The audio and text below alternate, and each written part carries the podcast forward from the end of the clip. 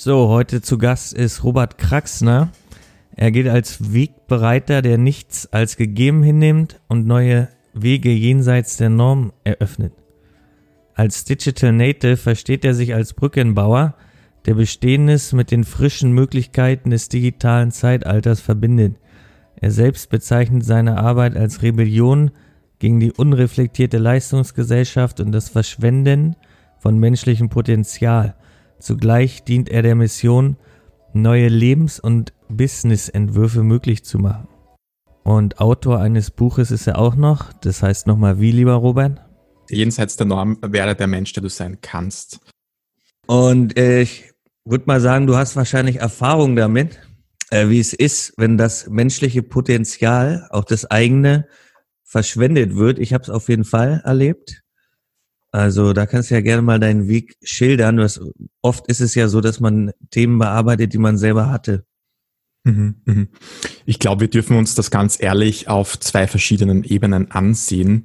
Ich glaube, dass wir Menschen tagtäglich damit zu tun haben, unser Potenzial zu verschwenden oder eben auch zu nutzen in Alltagssituationen. Das heißt, bei Kleinigkeiten wie, okay, ich hätte in diesem Moment ehrlicher sein können, ich hätte in diesem Moment disziplinierter sein können. Das heißt, Potenzial ist für mich ein tagtägliches Thema.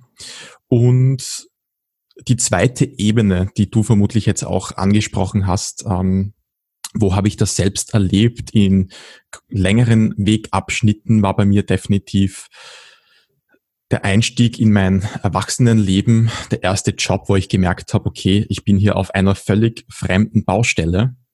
Ich bin hier in einem Job, der nicht meinen Talenten entspricht, der nicht meinen Interessen entspricht, der nicht meinen Werten entspricht, wo ich im Grunde genommen mein Potenzial verschwenden würde. Ich würde den Platz, für den ich hier auf diese Erde gekommen bin, nicht, nicht erfüllen, wenn ich hier bleibe.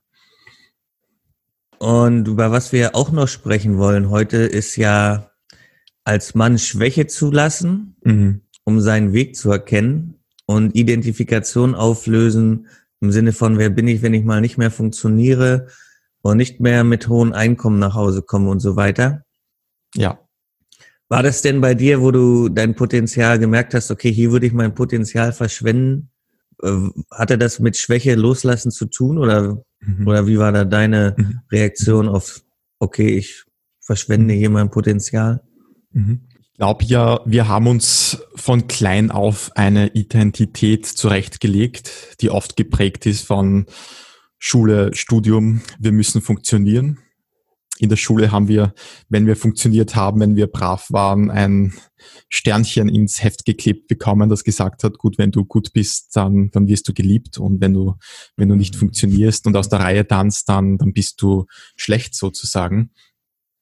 Und für mich hat Schwäche sehr viel damit zu tun, mal die Frage zu stellen, wer bin ich überhaupt, wenn ich nicht funktioniere? Wer bin ich, wenn ich von dieser Identität loslasse, die auf meiner Visitenkarte steht? Und zugebe, ich bin hier überfordert, ich bin unglücklich, ich weiß nicht mehr weiter, wer bin ich dann überhaupt? Und halte ich es aus, also mit der Betonung halte ich es aus, diese Schwäche auch zuzulassen. Und ich glaube, wir können unser Potenzial tatsächlich oft erst zugänglich machen oder neue Wege erst erkennen, wenn wir oft den Mut haben, diese alte Identität loszulassen, auch Schwäche zuzulassen, zu sagen, gut, ich funktioniere mal nicht, ich breche aus dieser Norm aus und gebe mir persönlich den Raum dieser Schwäche, in, de in dem ich mich selbst wiederfinden kann. Deshalb Schwäche erachte ich als unglaublich wichtig. Also Raum für Schwäche, so, so darf man das sagen. Okay, und dann akzeptiert man also die Schwäche sozusagen und die wird dann quasi zum Lehrer. Gehe ich, gehe ich mhm. da in die richtige Richtung hier? Ideentechnisch? Mhm. Ich glaube, also es hat ja sehr viel mit neuen Wegen zu tun. Im Sinne von, hier hat es einen alten Weg gegeben. Lass uns beim Beispiel bleiben. Ein alter Job funktioniert nicht mehr. Ein, ein Business ist nicht mehr passend. Und das Neue hat sich noch nicht gezeigt. Das heißt, zwischen altem Weg und neuem Weg ist oft diese, diese Orientierungslosigkeit. Oft mehrere Angst, Jahre, muss man ja sagen, auch. Ne? Mhm. Ja. Genau, die Angst machen kann, die, die vielleicht ähm, Schatten hervorbringt, wo wir sagen, hey, fuck, ich, ich lerne Persönlichkeitsanteile in mir kennen, die, die mir richtig Angst machen. Mhm. Vielleicht spürt man, hier ist ein Ziel, eine Vision, die so groß ist, wo ich Angst habe, da, dazu zu stehen oder Persönlichkeitsanteile, die vielleicht peinlich sind, die vielleicht, ähm, wo man sagt, okay, das würde ich jetzt nicht überall herumposaunen, damit habe ich, möchte ich noch nicht rausgehen.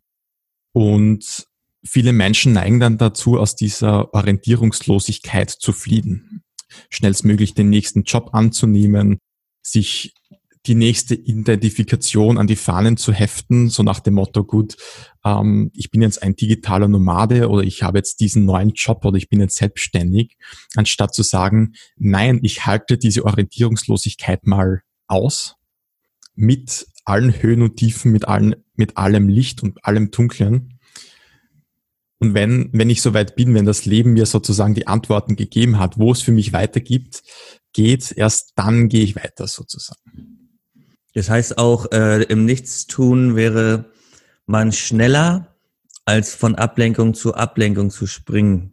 Das mhm. quasi auszuhalten, dass man mal verloren ja. ist, dass man schwach ja. sich vielleicht fühlt. Mhm. Und in dieses mhm. Gefühl reinzugehen.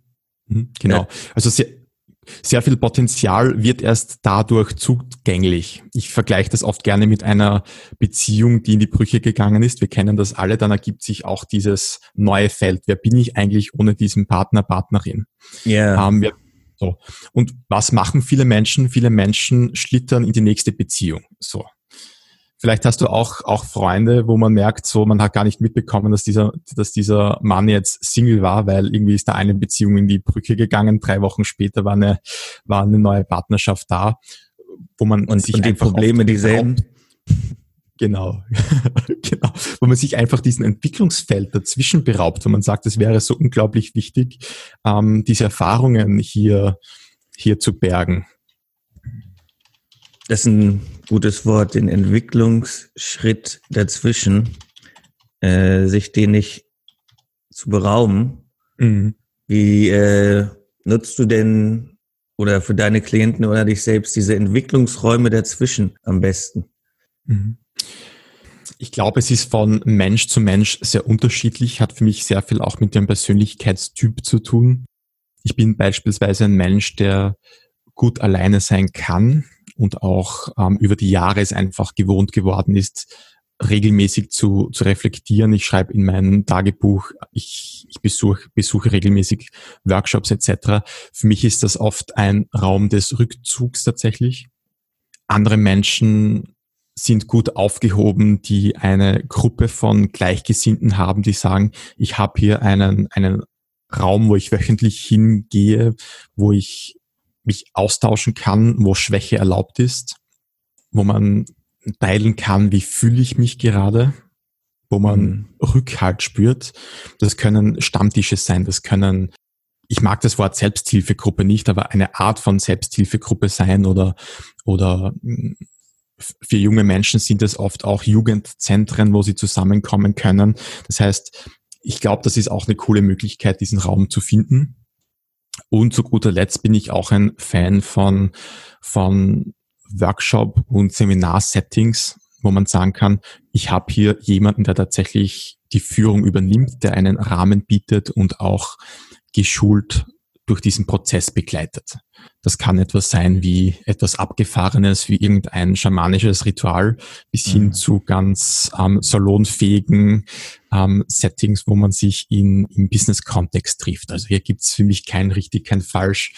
Meines Erachtens glaube ich, dass wir alle eine feine Antenne haben, eine Intuition haben, die sagt, mich zieht's in diese Richtung. Ich glaube, dass ich das in diesem Seminar, in diesem Setting bei diesen Menschen finden werde.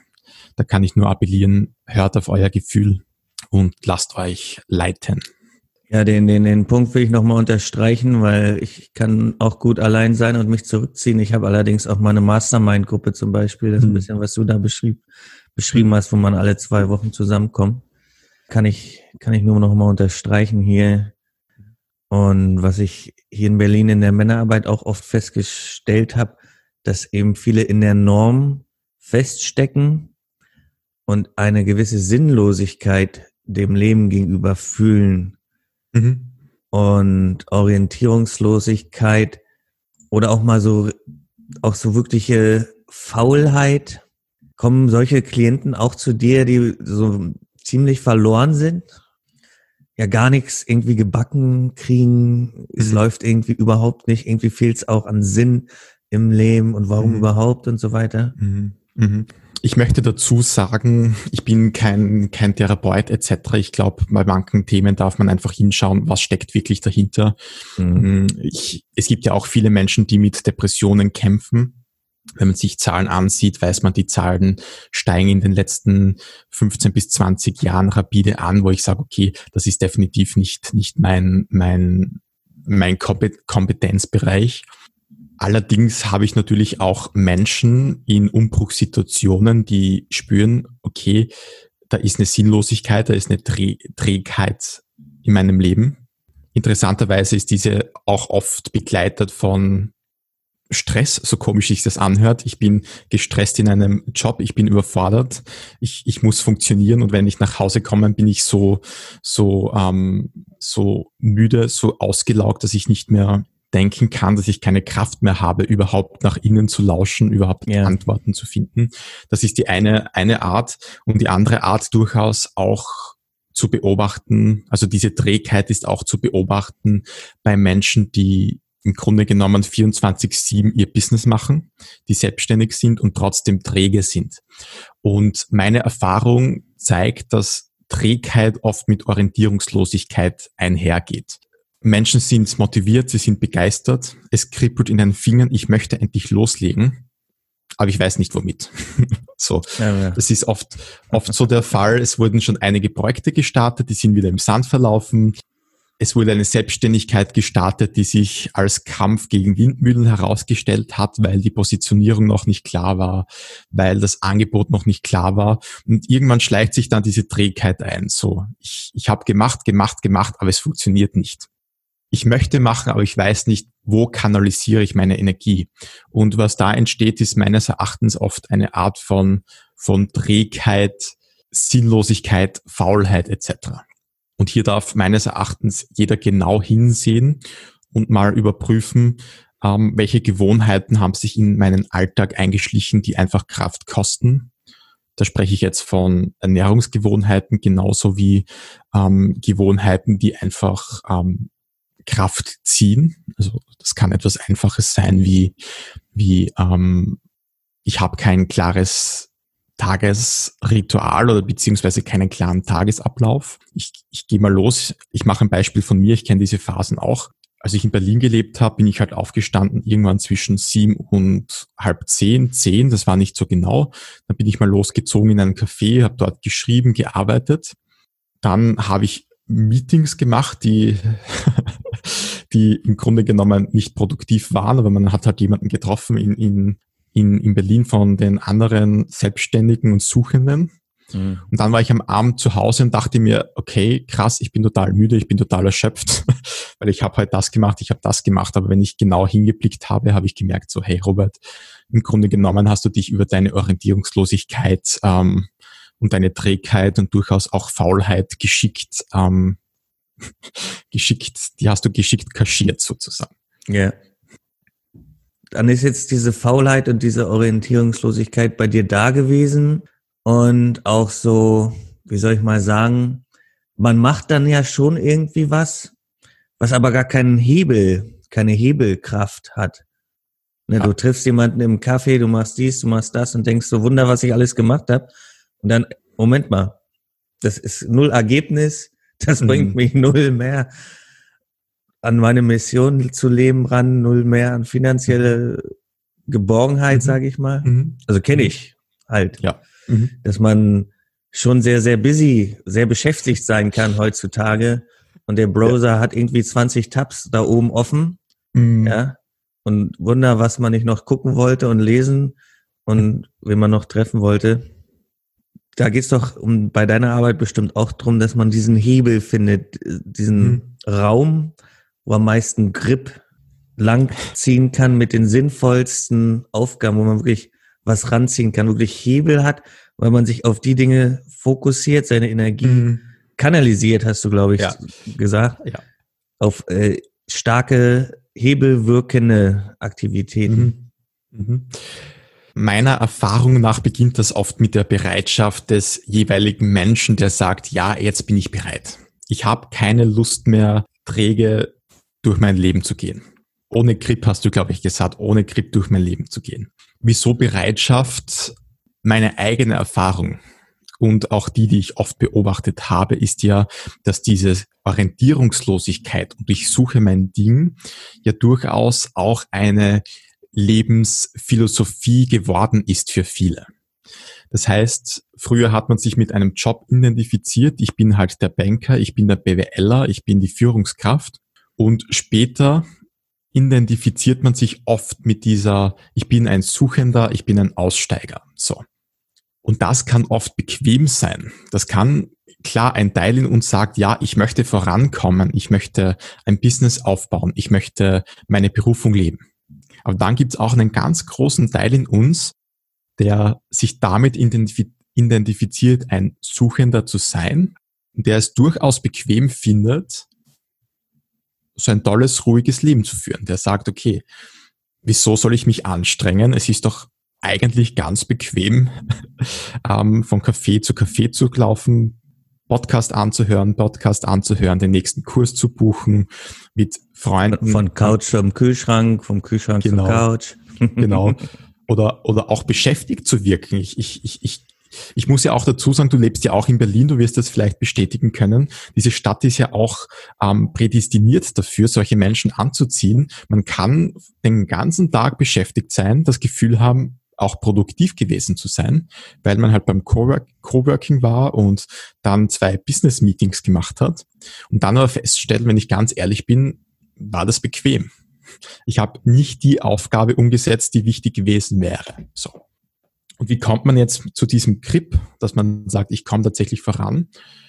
Meist dann, wenn man spürt, ich bin müde geworden, nicht voranzukommen. Ich bin müde geworden, gegen Windmühlen zu kämpfen ich bin müde geworden, bequem und faul zu sein. Und ich weiß noch nicht, wie es funktioniert, aber ich bin bereit, jetzt hier genauer hinzusehen. Und das ist meistens der Punkt, wo Menschen beginnen, ihr Verhalten zu überprüfen. Wo lüge ich mich selbst an? Wo lenke ich mich ab von Aufgaben, die tatsächlich wichtig wären? Und wo habe ich mich auf fremden Baustellen verirrt? Wie meinst du das mit fremden Baustellen? Eine Kooperation, wo man sagt, okay, wir machen gemeinsam Business. Und wenn man ganz genau hinsieht, merkt man, okay, das ist überhaupt nicht mein Projekt, das, das mir im Herzen liegt. Und wenn ich ganz genau hinsehe, haben wir uns jetzt 20 Mal getroffen, aber aneinander vorbeigesprochen oder überhaupt nichts vorangebracht. Oder dass man sich aus irgendwelchen ähm, toxischen Beziehungen befreit, wo man merkt, okay, das sind nicht mehr die Beziehungen, die zu meinem neuen Weg passen, weil da weil er jemand angedockt hat, der nur meine Energie saugt. Yeah. Der vielleicht, ähm, der vielleicht irgendwie meine Bühne nutzen möchte. Es kann auch sein, dass wir uns Aufgaben gewidmet haben, die uns vor einer größeren Aufgabe ablenken. Also viele von uns haben ja auch eine Ahnung, wenn ich endlich meinen Platz einnehme, dann müsste ich dieses Buch schreiben. Das macht, das macht Respekt. Da habe ich Angst davor. Oder ich, ich, ich müsste sichtbar werden. Oder ich müsste für etwas einstehen, wo ich angreifbar werde. Und fremde Baustellen verlassen hat manchmal auch etwas damit zu tun, zu sagen, gut, ich lenke mich jetzt nicht mehr ab mit diesen belanglosen Dingen, ich verstecke mich nicht mehr länger, sondern ich trete endlich an diesen Platz, der meiner ist, komme was wolle, ob ich angegriffen werde, ob ich diszipliniert sein muss, ob es schwierig wird. Ich nehme jetzt diesen Platz ein. Es ist ähm, ein wichtiger Punkt, dass diese, diese Ablenkungsmanöver vielleicht tatsächlich halt auch da sind, weil unbewusst klar ist, okay, dann müsste ich wirklich das Buch schreiben. Mhm. Oder dann bin ich wirklich vor Kamera. Oder dann bin ich Autor oder bin ich auf der Bühne. Mhm. unbewusst ja. klar ist, wenn ich wirklich Grip hätte, würde das relativ schnell kommen. Und deswegen renne ich zum, von Café zu Café, weil unbewusst ja. mhm. klar ist, uh, da lauert Erfolg, Vorsicht. Ne?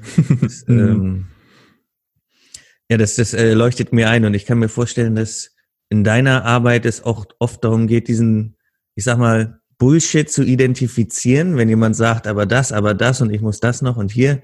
Ja. Und dann ein, einfach mal die Frage, wovor rennst du eigentlich weg? Ja. Mhm. ja. Mhm. Und bei, bei so Aktivitäten kann man sich ja auch fragen, bei ablenkenden Aktivitäten und so, wovon zieht es mich gerade weg? Statt mich zieht es gerade zum Café oder zum, zum, zum Sofa, statt mhm. wohin es mich zieht, wovon weg? Ja. Was mhm. ist eigentlich mhm. da, was gemacht werden müsste? Mhm.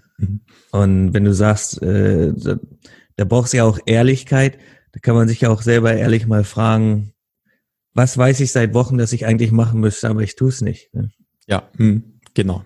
Kann ich mir vorstellen, dass das auch bei dir als Begleiter eine Frage ist, die bei den mhm. Leuten erstmal sitzt. Ne? Das, das mhm. weiß im Grunde jeder, oder? Die Antwort mhm. darauf, wenn man die Frage ehrlich stellt, mhm. was man so vermeidet an eigentlich sinnvollen Dingen.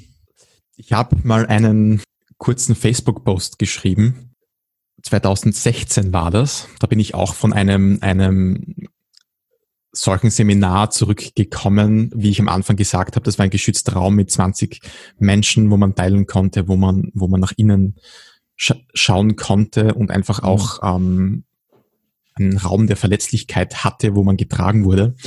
Und dann habe ich danach diesen, diesen Facebook Facebook-Post geschrieben, übrigens auch in Berlin, das war in diesem Café direkt am Alexanderplatz, da bin ich nämlich danach mit der S-Bahn weiter zum, zum Flughafen, das weiß ich noch ganz genau.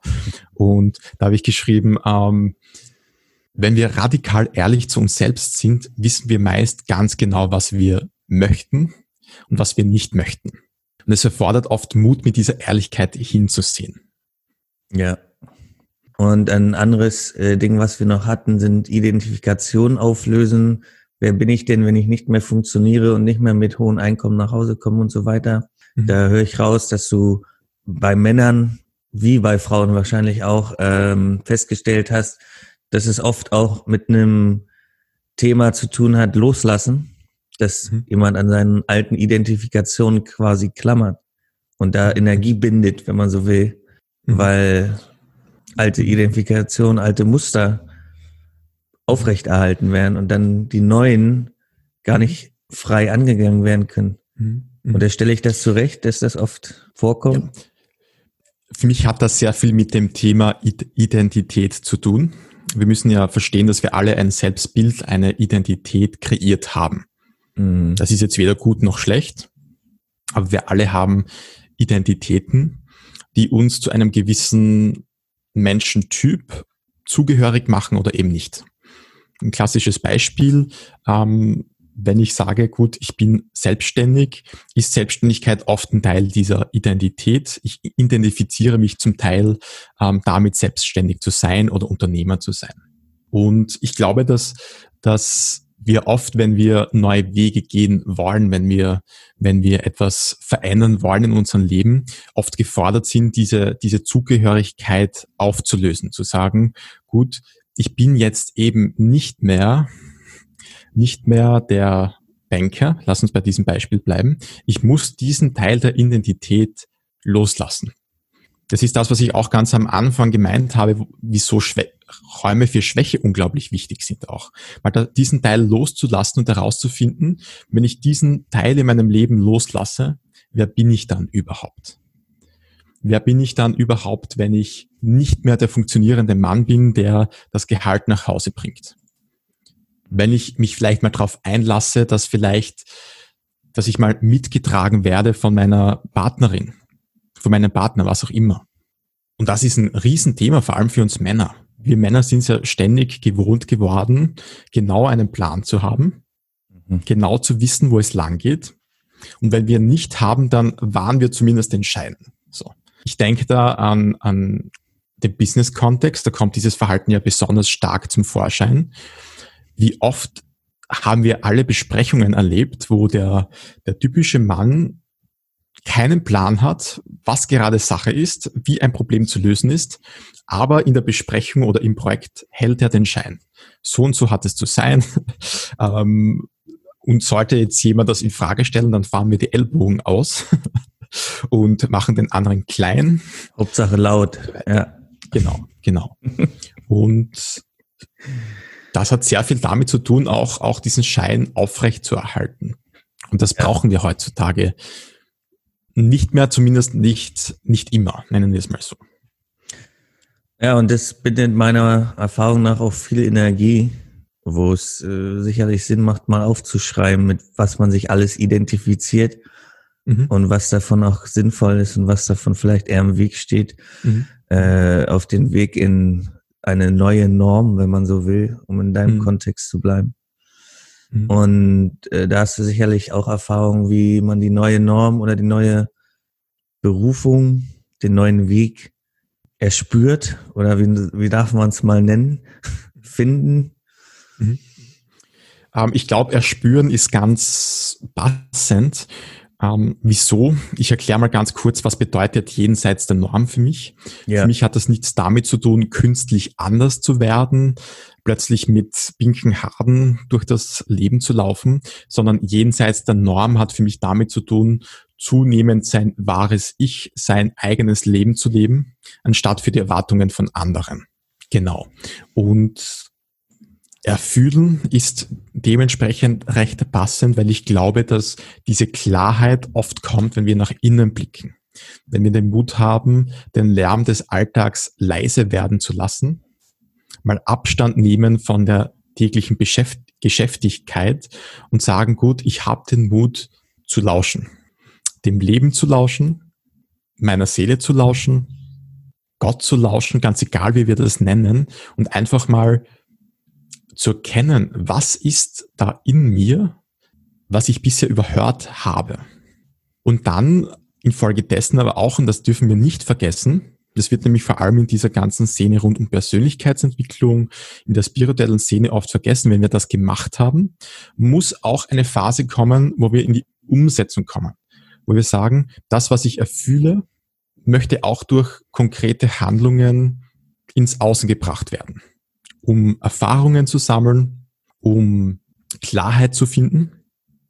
Und so sollte sich dieser Prozess zwischen innen und außen abwechseln und auch befruchten. Das heißt, es gibt nicht nur die, die absolute innere Ebene und nicht nur die absolute Umsetzerebene, sondern für mich ist es ein, ein Wechselspiel zwischen innerer und äußerer Arbeit.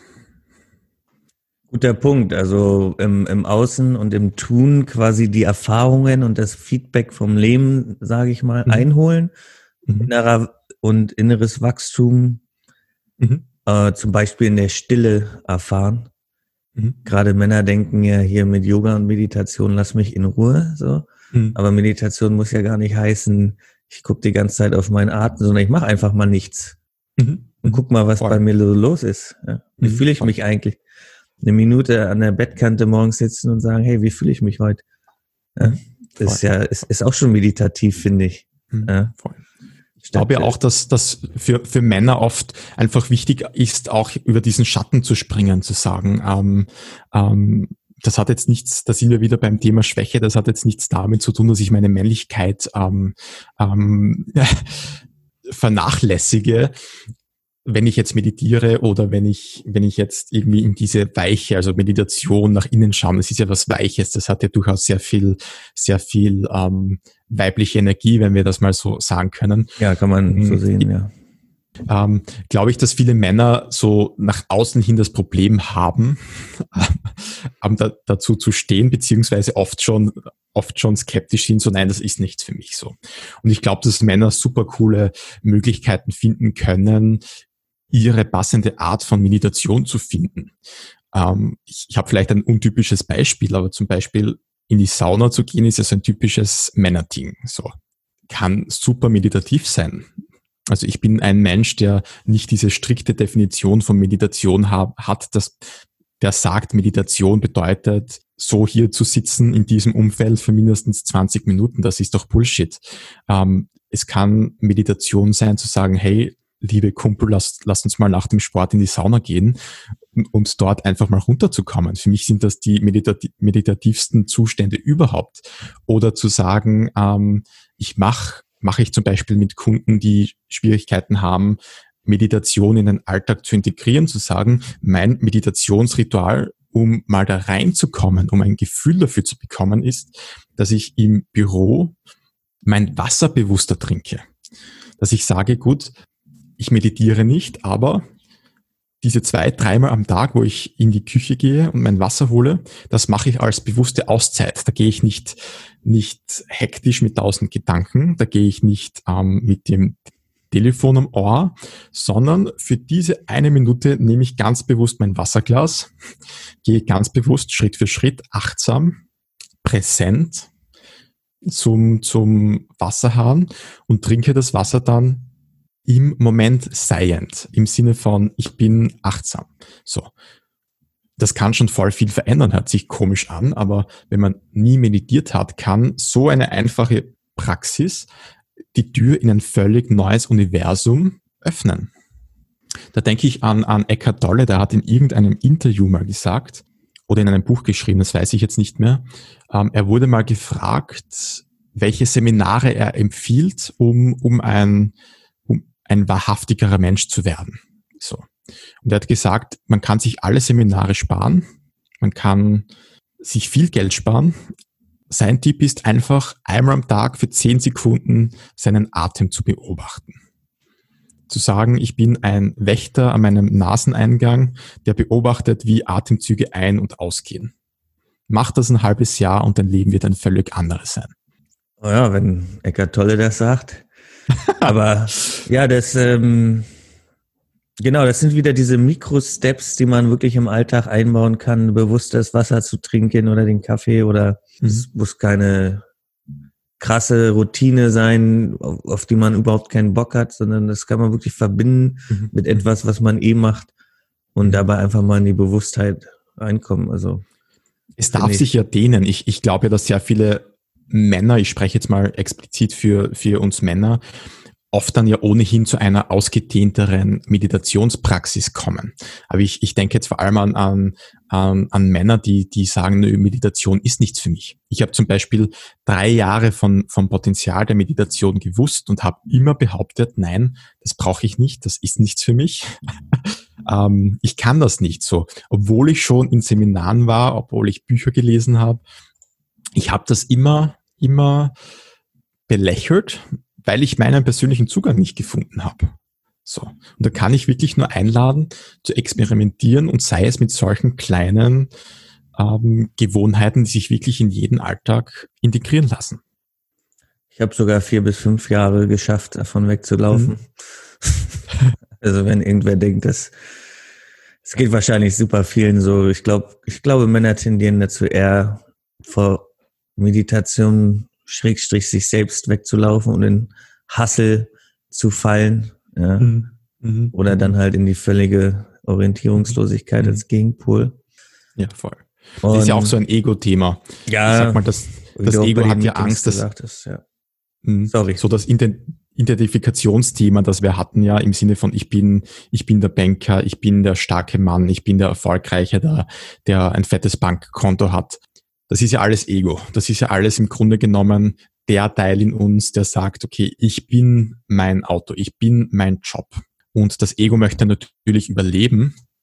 Und sobald wir in diese Meditation eintauchen, spürt das Ego, hey, ähm, das ist mein Tod. Das, sobald, sobald ich in diesen Raum gehe, da, da löse ich mich auf. So. Und dann finden wir natürlich tausende Ausreden oder unser Ego oder unsere Identifikationen werden so stark, dass wir sagen, nö, das ist nichts für mich. So, da ist unser Ego ja sehr, sehr clever. Ja. Und ich wollte dann nochmal auf ähm, die heutigen Zeiten und, und Normen zurückkommen oder beziehungsweise da nochmal jetzt einen Punkt aufmachen. Also zunächst hast du ja gesagt, spirituelle Szene. Da bin ich ja schon immer ganz wach, weil ich auch viele kenne, die sich den Lambo morgen vor der Tür manifestieren wollen mhm. und dann ist gut. Oder wir hatten in Berlin über Leute gesprochen, die sich ablenken mit äh, Aktivitäten ohne wirklichen Hebel, ohne Grip, weil mhm. dann ist man halt in dem State, das nichts erreichen und, und in der spirituellen Szene geht es teilweise sogar so weit, dass man sagt, ich muss ja auch gar nichts machen, ich kann ja auch einfach sein und die Dinge kommen schon was teilweise auch oft dazu führt, dass eben nichts nach zwei, drei Jahren gekommen ist und so eine Unzufriedenheit da ist, dass man eben nichts umgesetzt, nichts gemacht hat und so weiter. Und da wollte ich auch mal eine Einschätzung von dir wissen. Wir haben jetzt 2020, es ist irgendwie speziell das Jahr. Ich, ich habe schon rausgehört, dass Umsetzen und sich selbst besser kennenlernen, fasse ich es mal zusammen, in Balance stehen muss und dass man beides äh, zusammen tun sollte statt, statt einfach nur zu manifestieren oder zu sein. Zumindest wenn man mhm. seine Berufung leben will halt. Wenn man mhm. nur sein will, ist ja okay. Mhm. Und deine Einschätzung so dahingehend auch, wo stehen wir heute? Was ist denn so die Norm, nach denen die Leute heute leben? Mhm. Und wo geht's hin? Weil dann kann man ja auch schon so sagen, okay, das ist vielleicht eine Fähigkeit, die ich erlernen sollte oder das ist vielleicht etwas, worauf ich mhm. achten sollte. Also fangen wir vielleicht erstmal damit an, wo stehen wir denn heute mit unseren Normen und, und wo könnte die Reise hingehen, so dass wir wissen, was es klug wäre zu wissen, zu lernen mhm. und so weiter. Du hast, du hast dieses verrückte Jahr angesprochen, rund um, um Corona und so weiter. Für mich ein sehr gutes Beispiel, wo wir stehen, nämlich meines Erachtens in einer Welt, wo wir alle sehr beschäftigt waren, alle sehr schnell unterwegs waren. Termin, Termin, Termin, Umsatzsteigerung, Profitorientierung, alles wurde schneller, die Welt hat sich rasant schnell gedreht und plötzlich kommt hier ein, ein Phänomen auf uns zu, was uns im Kollektiv, jeden einzelnen Menschen auf diesem Planeten damit konfrontiert, wir können so wie bisher nicht weitermachen. Und ich glaube, dass vor allem in dieser Zeit ein Zustand des Seins, des Ruhigwerdens, wo wir diese Beschäftigung tatsächlich zurückschrauben, angebracht gewesen wäre. Was meine ich damit? Um einfach mal sich die Zeit zu nehmen, was bedeutet das alles für mich? Was bedeutet diese globale kollektive Krise? Aber was bedeuten auch persönliche Krisen? In dieses Sein zu gehen, zu sagen, gut, was, was kann ich erkennen? Welche Kompromisse werden sichtbar, welches Potenzial bietet sich nun an. Und dann natürlich wieder in die Umsetzung zu kommen. Was meine ich damit? Das ist eine große Frage. Ich versuche mal den, den Bogen möglichst gut zu spannen. Ähm, und dann natürlich wieder in die Umsetzung zu kommen, nachdem man dieses Sein zugelassen hat, nachdem, nachdem man diese, diesen, diese Innenschau zugelassen hat. So. Und man sieht heute, ich sag mal, wir haben jetzt Zeitpunkt der Aufnahme Oktober 2020. Man sieht sehr genau, wo sind die Menschen, die das zugelassen haben, dieses, dieses Sein, dieses Nichtwissen, diese Orientierungslosigkeit. Das sind nämlich oft Menschen, die heute mit einer Perspektive dastehen, die sagen, gut, ich habe jetzt einen Plan, ich weiß noch nicht wie, aber ich bin bemüht, die Verantwortung für diese Situation zu übernehmen und meinen Platz einzunehmen die sagen, ich habe vielleicht ein neues Projekt, in dem ich wirken möchte, die in dieser Orientierungslosigkeit, in die wir alle katapultiert wurden, Antworten gefunden haben, die jetzt ins Tun kommen. So. Und dann gibt's aber auch diese andere Seite der Medaille von Menschen, die aus diesem Nichtwissen, aus dieser Stille, aus diesem Sein geflüchtet sind. Die haben nicht gesagt so, hey, liebe Stille, komm, liebe Sein, komm, gib mir die Antworten, auch wenn es unangenehm ist, sondern die, die, die haben diese Beschäftigkeit weiter aufrechterhalten. Plötzlich war es nicht mehr der Job, nicht mehr, nicht mehr dieses künstliche von Termin zu Termin laufen, sondern sie haben sich beschäftigt mit Verschwörungstheorien, mit, mhm. mit, ähm, mit ähm, dieser Politiker ist schuld und das und das und das. Die haben sozusagen nicht den Mut gehabt, in diese Stille zu gehen. Die haben ihren Geist, ihre, ihre, ihre Geschäftigkeit, ihre Kompromisse in einen anderen Kompromiss weitergeführt. Zu sagen, gut, ich, ich, ich halte es nicht aus, still zu werden, sondern ich lenke mich hier ab. So. Das ist natürlich sehr pauschal ausgedrückt, aber ich, ich denke, ähm, es drückt aus, was ich, was ich, was meine Haltung ist. So. Und du hast jetzt natürlich gefragt, ähm, ähm, spirituelle Szene, man könnte in diesem Sein bleiben, man möchte gar nichts mehr umsetzen oder man, man möchte nur etwas manifestieren und man gibt sich damit zufrieden. Ich glaube halt, ähm, dass wir Menschen mehr sind als unsere Seele, wir sind aber auch mehr als unser Körper. So, das heißt, wir sind nicht nur hier, um zu sein, wir sind aber auch nicht hier, um zu tun, sondern ich, ich liebe diese Dreigliederung zwischen Körper, Geist und Seele. In meiner persönlichen Weltanschauung oder meiner ganz persönlichen subjektiven Philosophie glaube ich, dass wir Menschen Seele sind, aber wir haben eben für dieses Leben auch unseren Körper bekommen. So.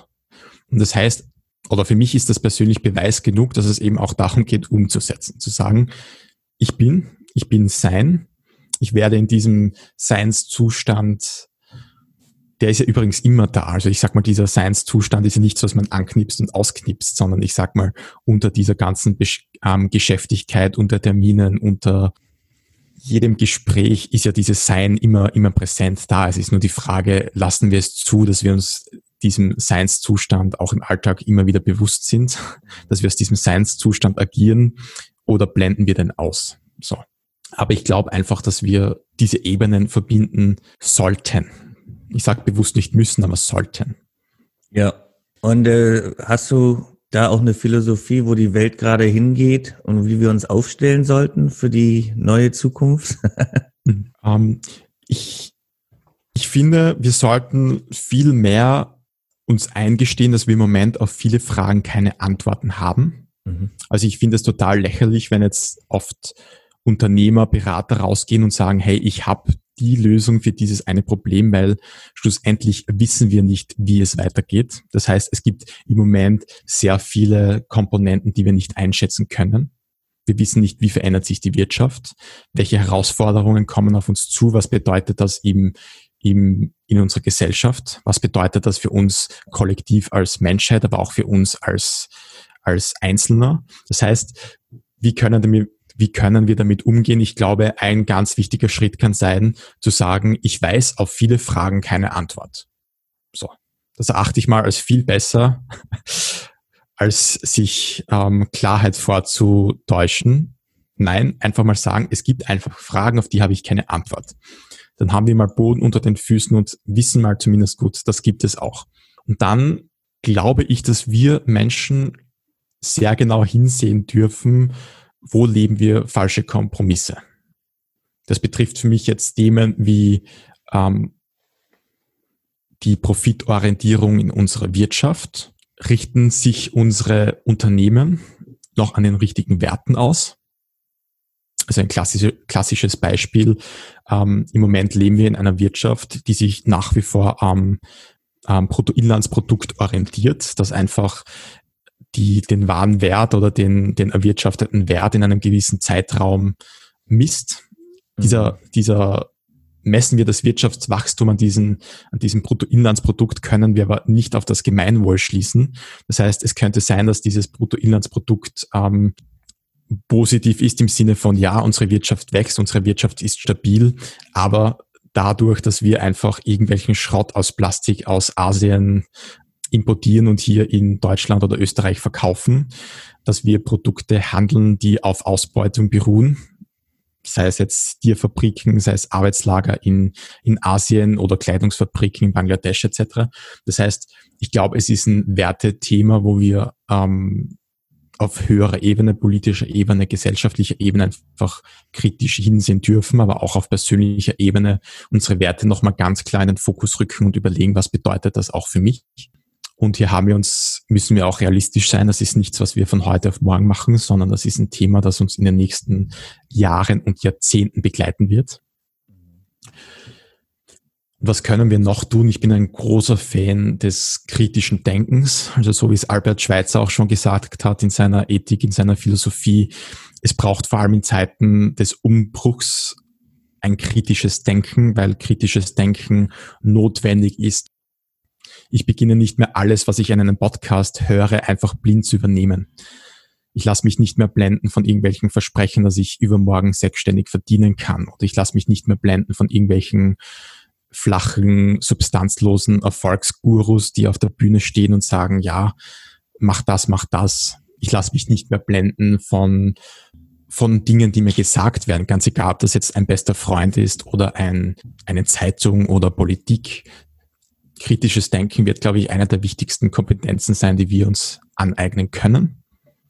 und die Betonung liegt auf Kompetenzen. Ich glaube, das kann man tatsächlich lernen.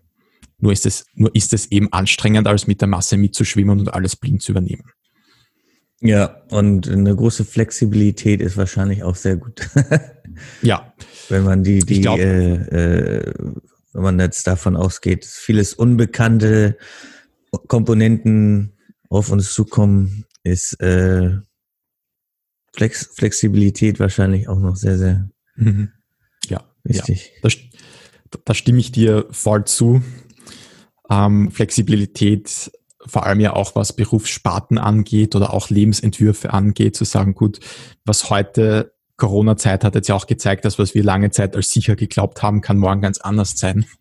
Ja. Das, vielleicht gibt es wieder solche Phänomene, angeht, zu sagen, ähm, eine der wichtigsten Fähigkeiten auch im, im Arbeitsleben ist, schnell auf neue Entwicklungen eingehen zu können. Stimme ich zu 100 Prozent zu. So, dann ähm, habe ich noch eine Frage und zwar gibt es noch so eine Geheimwaffe, die in deinem Leben ganz viel ausgemacht hat? Meditation haben wir schon angesprochen, war für mich ja. der Game Changer. Ah, tatsächlich, das endlich mal zu machen nach drei Jahren. Ja. Okay. Ja. Und vor allem für uns Männer. Und ich sag mal, es geht ja auch um das Thema ähm, Mannsein, Männlichkeit, was ich unglaublich wichtig erachte, was für mich auch so ein ganz großer Game Changer war, sich an guten Vorbildern zu orientieren. Also ich glaube, wir Männer brauchen richtig coole Vorbilder. Es können Menschen sein, die wir persönlich kennen, die wir im Rat fragen können. Sei es ein Business Mentor oder ein Mentor im Bereich Beziehungen, was auch immer. Oder auch in Form von oft spüren wir das ja. Oft spüren wir ja, da ist ein Mensch, der hat etwas, was mich inspiriert, einfach zu sagen, ja, ich finde diesen Mentor, der mich, der mich unterstützt und begleitet. Und dann lese ich gerne noch was von dir vor. Und zwar hast du geschrieben, äh, die wenigsten Menschen, die durch die Straße laufen, möchten die Energien aufbringen, neue Lebenswege zu ebnen, Ihr Geist wurde träge und anstatt sich rebellischen Gedanken hinzugeben, laufen sie der Karotte hinterher, die ihnen vorgehalten wird. Die Freizeit wird lieber für das Shopping oder destruktive Gespräche mit Freunden genutzt, anstatt ein erhellendes Buch zu lesen oder mit Lieblingsmenschen über die wahrhaften Fragen des Lebens zu philosophieren. Ein Leben in der Norm kann durchaus bequem sein. Der Schmerz ist oft nicht stark genug, um in die Gänge zu kommen einen neuen Lebensentwurf zu ermöglichen. Hast du denn als abschließende Frage so eine Routine persönlich oder eine Gewohnheit für dich oder deine Klienten oder beides? Eine, eine Gewohnheit, die eben das bestärkt, dass man in die Gänge kommt, um seinen Lebensentwurf zu ermöglichen? Mhm. Eine schöne Frage.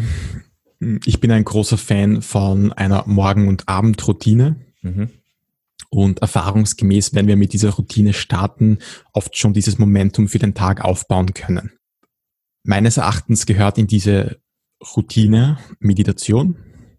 Und wenn es nur eine Minute ist, mhm. und wenn es nur, nur das Ritual ist, den Kaffee nicht mal runterzuschütten, sondern zu sagen, ich setze mich jetzt hin und ich, ich genieße den Kaffee jetzt für eine Minute. Dazu gehört für mich auch ähm, ein Ritual der Dankbarkeit, zu sagen, ich schreibe Dinge auf, für die ich dankbar bin. Und du hast das in die Gänge kommen angesprochen, einen Tagesplan zu haben. Viele Menschen kommen nicht in, in die Gänge, weil sie einfach keinen Plan haben, so. Sie sitzen vor einem, vor einem vagen Gefühl, was zu tun wäre. Und dann starten sie in den Tag und müssen sich mal sortieren, jetzt wäre das zu tun, jetzt wäre das zu tun. Das schafft Trägheit. So.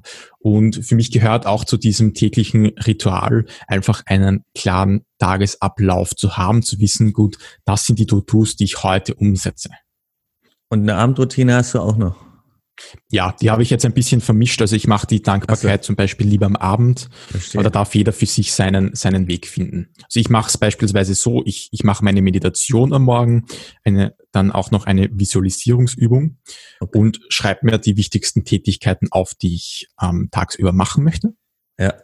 Das ist so eben im Groben meine, meine Morgenroutine und abends reflektiere ich nochmal, was habe ich heute tatsächlich gut gemacht, was sind die Erfolge meines Tages und wofür bin ich dankbar. Ja, wir haben jetzt auch schon wieder über eine Stunde gesprochen. Ich schaffe es sehr selten, unter einer Stunde zu bleiben, muss ich sagen. Also okay, krass. Kurz und knack, kurz und knapp ist nicht mein, ich kriege ich nicht hin, aber passt schon. nee, äh, nee, ist ja auch, ist ja auch äh, wichtig, äh, eine Stunde sich mal Zeit zu nehmen. Und die letzte Frage, die ich immer stelle, ist noch irgendwas, was, äh, ach so, äh, wer, also wenn es darum geht, seine eigenen Normen zu entwickeln oder seinen Lebensentwurf, da hast du dann zum Beispiel das Buch Jenseits ja. der Norm mit dem Untertitel, den ich, wie, den hattest du vorhin gesagt. Werde der Mensch, werde der Mensch, der du sein kannst. Genau, da, da kann man, Untertitel. ja, genau. da kann man weiter an seinem Lebensentwurf arbeiten. Mhm, genau. Und meine letzte Frage ist dann immer, ist noch irgendwas zu sagen, was nicht gesagt wurde? meine Einladung und mein, mein Wunsch meiner Arbeit ist, ist, ist ein Appell, stärker für sich einzustehen, für sein wahres Ich und immer weniger für die Erwartungen von anderen zu leben. Gut. Ich danke dir soweit. Ich drücke jetzt mal auf Stopp.